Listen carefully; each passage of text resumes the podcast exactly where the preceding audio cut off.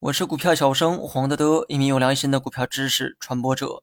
今天呢，咱们来讲一下股票的种类。股票呢也是有种类之分的，但近些年呢，随着互联网的逐渐普及，炒股的这个门槛啊也变得越来越低。曾经看似遥不可及的东西，如今呢一部手机就能实现从开户到炒股。那么这也让大量的散户啊开始跑步进场，韭菜呢也是变得越来越多。很多人只知道猜对了涨跌方向就有钱可赚，这种玩法呢像极了赌博。当玩法的门槛越来越低之后，人们对股票的认识啊也是越来越低。以前人呢不知道什么叫做炒作，但最起码知道股票是个啥。现在人呢天天啊都在炒，却连股票的种类呢都说不清。那么今天呢我们就从股东权利讲一讲股票的分类。按照股东权利去划分，股票呢主要分为普通股和优先股。那么我们每天通过手机、电脑买卖的对象就是普通股。而优先股呢，则在利润和剩余财产分配方面享有优先的权利。比如，优先股的股息收益率啊，一般呢都是固定的，只要上市公司有利润，就应该按照约定去分配股息。而普通股的股息呢，则要看公司当期利润如何，公司利润高，分的股息就多；那么利润少，分的就少，甚至啊是没有。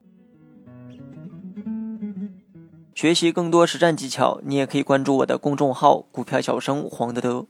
当然，普通股的股息分配呢，还要看分配政策。换言之，如果公司呢有利润，但决定啊暂时不分配的话，普通股股东呢也一样分不到股息。这是二者在利润分配上的区别。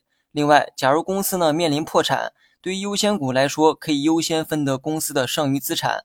优先股分完之后，如果还有剩余的话，才轮到普通股的分配。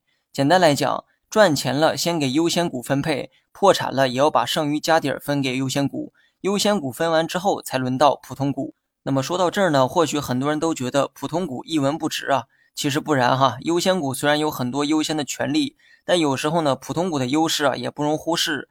由于优先股的这个股息收益呢是固定的，这意味着公司利润足够多的时候，普通股分得的股息呢反而会更高。通俗点讲，优先股啊体现的是稳扎稳打，而普通股则有高风险高收益的特点。